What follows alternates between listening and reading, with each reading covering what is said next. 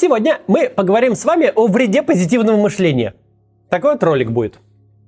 Этот вред, представьте себе, доказан научно. Тем не менее, культ позитивного мышления в обществе все еще силен.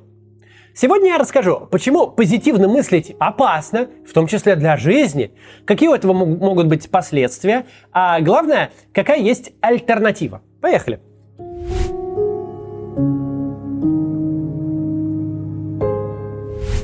Вы смотрели фильм «Don't Look Up»? По сюжету там к Земле приближается комета, способная уничтожить человечество. Ученые сообщают об этом властям, рассказывают в новостях. Но что происходит? Их словно не слышат. Говорят, вы преувеличиваете, такого не может быть, это все пропаганда против действующего президента. Наконец, близость кометы становится очевидной, но люди и тут принимаются искать плюсы, и вместо того, чтобы уничтожить комету и спасти Землю, придумывают планы по извлечению выгоды. Дескать, внутри кометы есть ценные ископаемые. Нельзя же просто так взять и уничтожить ее. Чем закончится, не скажу. Смотрите фильм, хотя уже наспойлерил, конечно. Так вот, хотя это комедия, но ситуация в ней совсем не смешная – и сильно напоминает нашу с вами реальность, где многие россияне, возможно, ваши друзья и родные, отказываются думать о войне и о ее последствиях. Они стараются мыслить позитивно, стараются верить, что уж их-то точно это все не коснется. Но именно подобное поведение развязывает руки самодурам у власти. Так как это произошло, собственно, в фильме – вы понимаете, что это настоящий апокалипсис? Тише, Большое тише. небесное тело направляется Тише. к нашей планете со скоростью, Доктор как... Миди, я слышу. Слышу. Позитивное мышление вообще штука опасная. Да, оно может дать вам спокойствие в моменте, прямо сейчас, типа. Но что будет дальше? Мысли позитивно, вы буквально отворачиваетесь от проблемы и не можете вовремя среагировать на реальность, которая стремительно меняется и меняется прямо сейчас.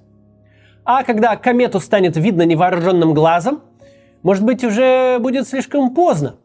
Вы продолжаете ходить в кафе, да, брендов стало меньше, но это можно пережить. Да, продукты подорожали, но ведь на жизнь хватает.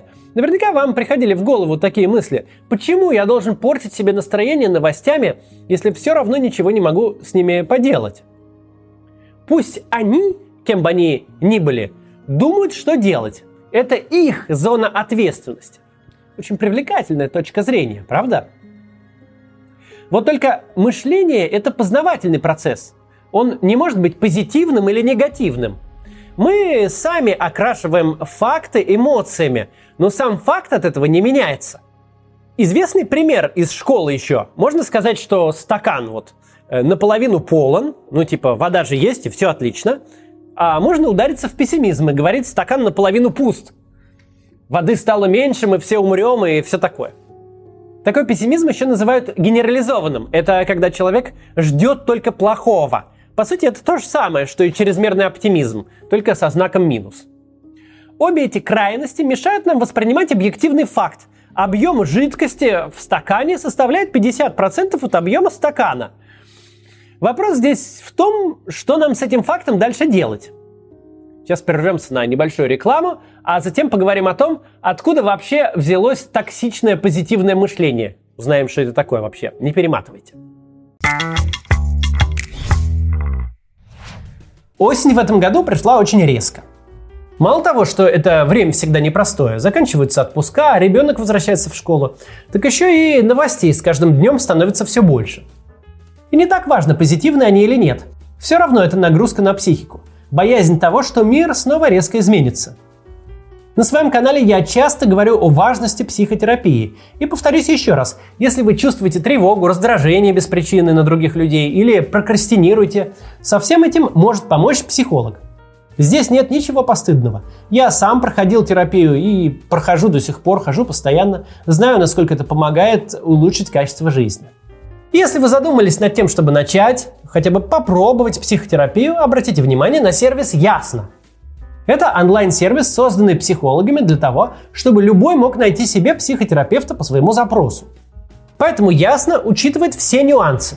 Тщательно отбирает каждого специалиста, проверяет его образование и опыт, э, просит рекомендации от признанных членов терапевтического сообщества.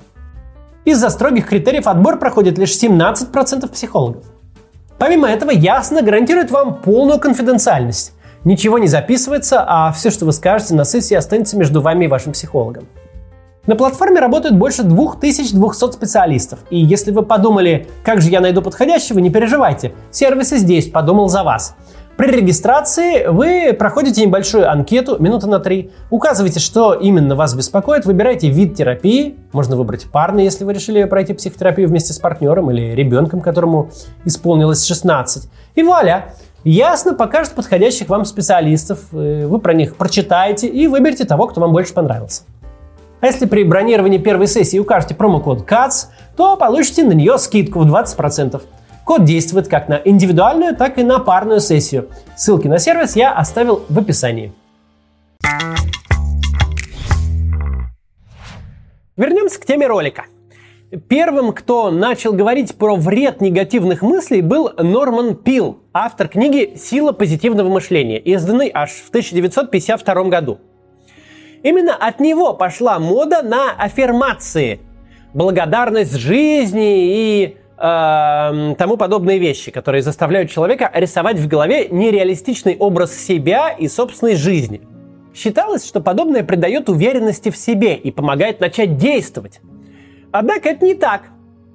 Психолог Габриэль Эттинген усомнилась в реальной пользе позитивного мышления и провела собственное исследование.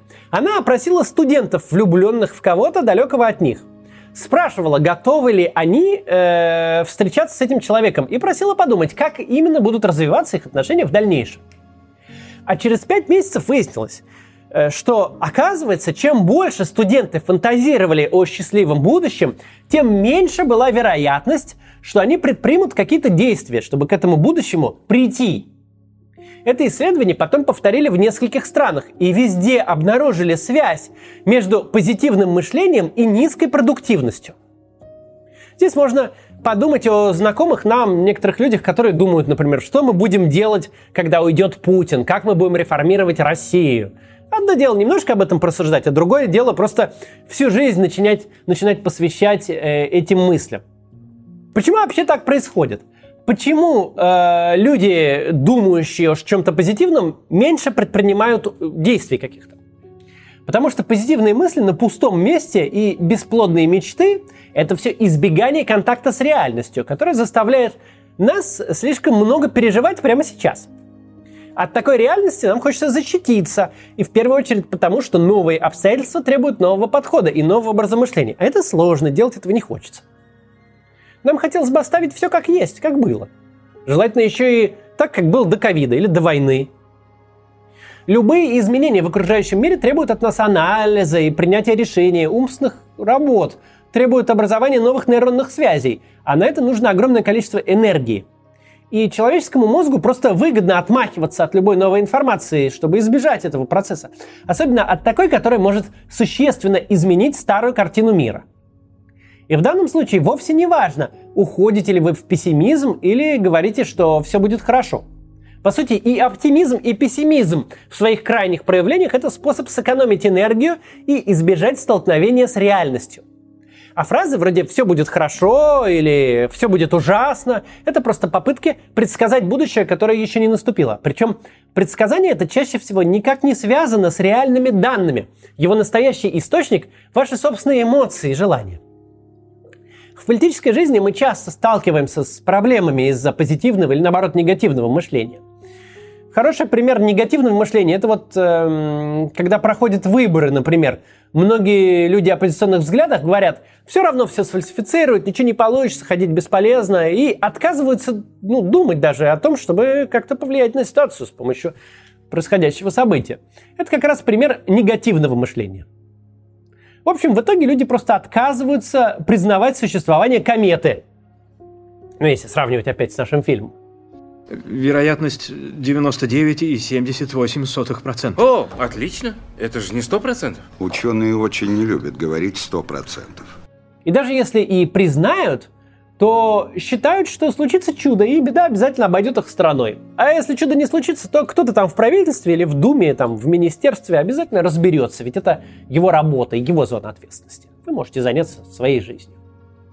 Вне зависимости от нашего отношения к проблеме, проблема не исчезнет сама собой. Кометы не исчезнет, если мы перестанем о ней думать. Война и ее последствия не рассосутся сами собой. Да, основные решения будем принимать не мы, но с последствиями этих решений мы так или иначе столкнемся, и к ним стоит быть готовыми.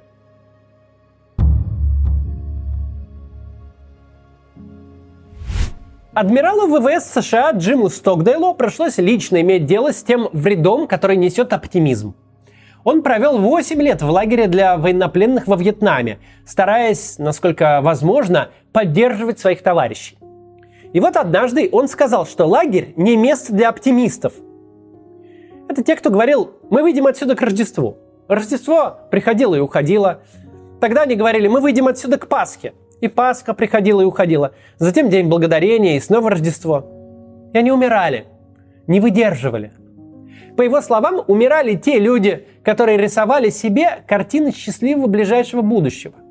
Но когда его спросили, как выжил он сам, он ответил, я никогда не терял веры, я никогда не сомневался не только в том, что выйду отсюда, но и что э, останусь победителем. Вроде бы тоже позитивное мышление, но не совсем. Стокдел говорил, что важны лишь две вещи.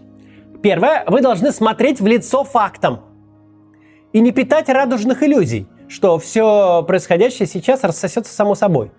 Не рассосется. Стокдел понимал, что пройдут долгие годы, прежде чем он выйдет из плена, и что он не может предсказать, когда именно это произойдет. Поэтому при построении картины будущего он отталкивается от фактов. А факт был один. Он в плену, и впереди месяцы и даже годы пыток и лишений. Вместо того, чтобы рисовать в голове картины чудесного спасения, он приготовился к тому, чтобы пережить ожидающее его мрачное будущее. Вторая вещь – это вера в лучшее. Это не позитивное мышление с уходом от реальности, не фантазии о прекрасном принце или премудром государе, которые непременно должны всех спасти. Нет. Это вера в то, что однажды твои усилия приведут тебя к лучшей жизни. Это произойдет не сегодня и не завтра, возможно, что и через 10 лет, но когда-нибудь точно произойдет. А мы должны сделать все, что от нас зависит, для того, чтобы это будущее наступило. Именно так я стараюсь рассуждать в своих роликах. Я верю, что в России обязательно появится возможность строить демократию, проводить честные выборы, улучшать жизнь граждан. Но когда это случится, я сказать не могу. Если посмотреть фактам в лицо, мы видим, что свобод становится все меньше, что уровень жизни в стране падает. Так что не стоит рассчитывать на чудо. Стоит приготовиться к тому, что нам с вами предстоит разбираться с ужасными последствиями войны и перестраивать политическую систему с путинской на человеческую. И это произойдет не вдруг, понадобятся годы.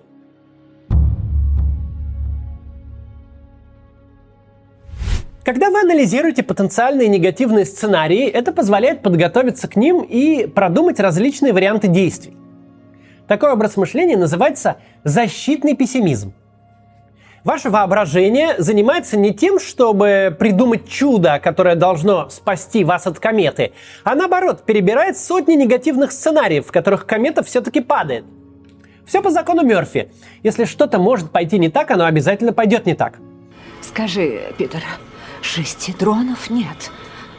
У нас получится? Ну, инженеры уверяли, что 24 дронов хватит. А сколько допустимо потерять? Ско... Сколько еще? Вместо фантазии о наполненном стакане лучше придумаем план действий на случай, если стакан разобьется в дребезги о бетонный пол. Чем будем убирать? Где возьмем воду? Люди со здоровым пессимизмом испытывают меньшее разочарование от того, что события идут не по плану. Во время вспышек инфекции, например, такие люди имеют меньше проблем со здоровьем. Они не надеются, что болезнь обойдет их стороной, а методично используют все меры профилактики. Окей, а как развить в себе защитный пессимизм? Здесь все просто. Надейся на лучшее, готовься к худшему. Ну или там, на Бога надейся, а верблюда привязывай.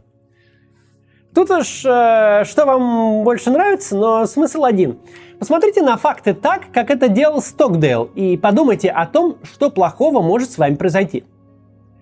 Поймите, что из этого плохого самое плохое. И исходя из ответов, подготовьте варианты своих действий. И все.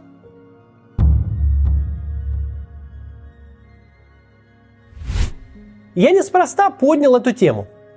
Наша страна ведет войну, и все же каждый день мы сталкиваемся с людьми, ведущими себя так, словно ничего не происходит. Так, словно происходящее их не касается и не коснется. Эти люди живут буквально с закрытыми глазами. Возможно, вы и у себя находили паттерны подобного нереалистичного оптимизма. Теперь вы знаете, что с ними делать. Но стоит сказать, что не любой оптимизм вреден. В примере со Стокдейлом, например, я говорил о вере в лучшее будущее. Вере, которая, казалось бы, живет вопреки фактам, но в то же время не отрицает эти факты.